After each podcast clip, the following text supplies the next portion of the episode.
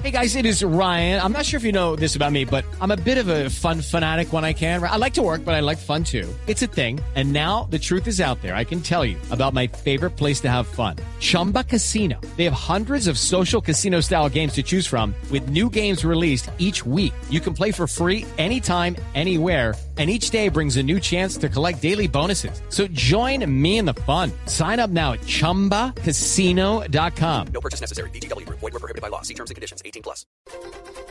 Dos de la tarde, 31 minutos. El primer ministro de Italia, Mario Monti, dimitió como jefe del gobierno al presidente de la República Italiana, Giorgio Napolitano, luego de 13 meses al frente del Ejecutivo calificado como tecnócrata, investido para reconocer las finanzas y la economía del país. De esta forma, Monti formalizó la renuncia que ya había anunciado el pasado 8 de diciembre, después de que el partido de su predecesor, Silvio Berlusconi, le retiró el apoyo parlamentario.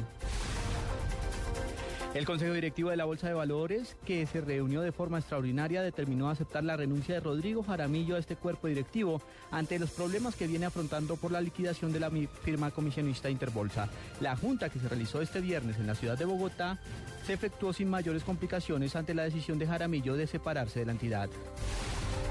El yate de Steve Jobs fue embargado en el puerto de Ámsterdam por orden de un tribunal de la ciudad a causa de un litigio por el impacto entre los herederos del fallecido líder de Apple.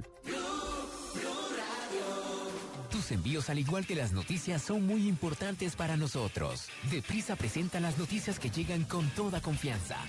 Cuente con nosotros. Cuente con Deprisa.